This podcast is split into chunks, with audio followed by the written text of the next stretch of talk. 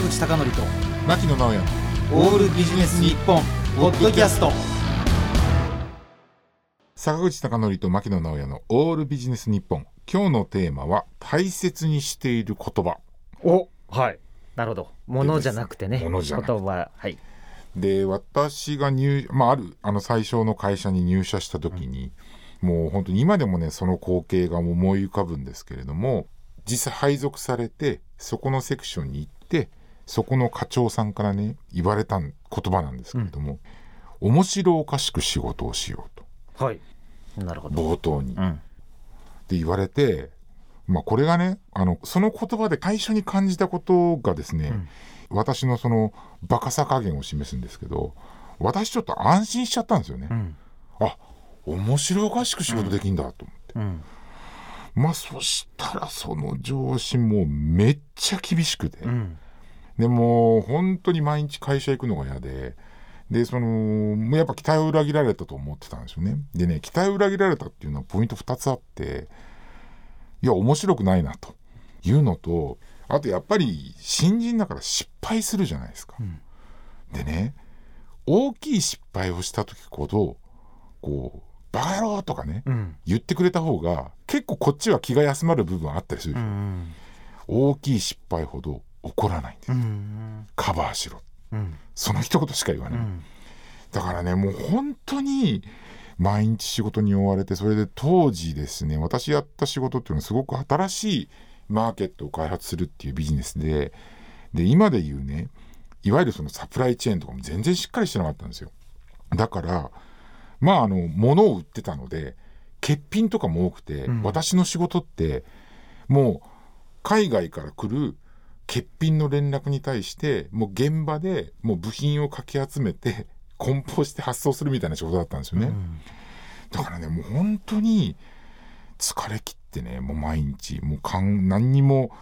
面白くないなと思いながら、うん。でそれをこう4月に入社してでその年の忘年会の時にその課長さんからね面白おかしく仕事をしようって言った課長さんから「どうだ仕事は面白いか?」って言われたから「あの本音を言っていいですか?」と、うんそしたら「いいよ」って言われたから「もう全然面白くありません」と。でも辛いですと。っていうふうに言ったら まあやっぱりそこで教えてくれたのがねもう本当に印象に残っていてあのーお前が言ってる面白さっていうのは例えばそのテレビを見たりとか、あのーまあ芸人さんが言って笑わせるっていう面白さっていうのを考えてないかと。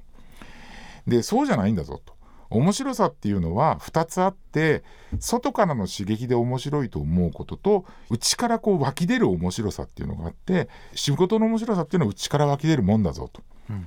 で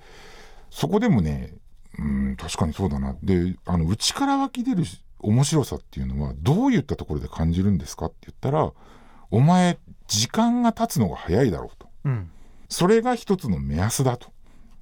だからもしもそこでその時間が経つのが早いなというふうに思ったら俺がお前を見てるにやっぱりまだその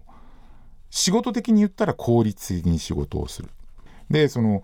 分かりやすい言葉で言うと楽することを考えてないと。うん楽するっていうのは何もしないとかっていうことじゃなくてしっかりやるんだけれどもできるだけ短い時間で例えばその仕事が終わるようなことを考えるっていうことが必要なんだぞと。でそういったことをしていけばやっぱり仕事っていうのは面白くなるし今お前は一心不乱にやってるっていうのが見えるからそのだんだんこれから面白くなってくるはずだよっていうふうに言われて、うん。その時もね全然納得できなかったんですよ、もう本当もう飲んでかっくらって、わーみたいな感じだったんですけどやっぱりその言葉っていうのはねこう今もうそれ言われてから約30年経つんですけど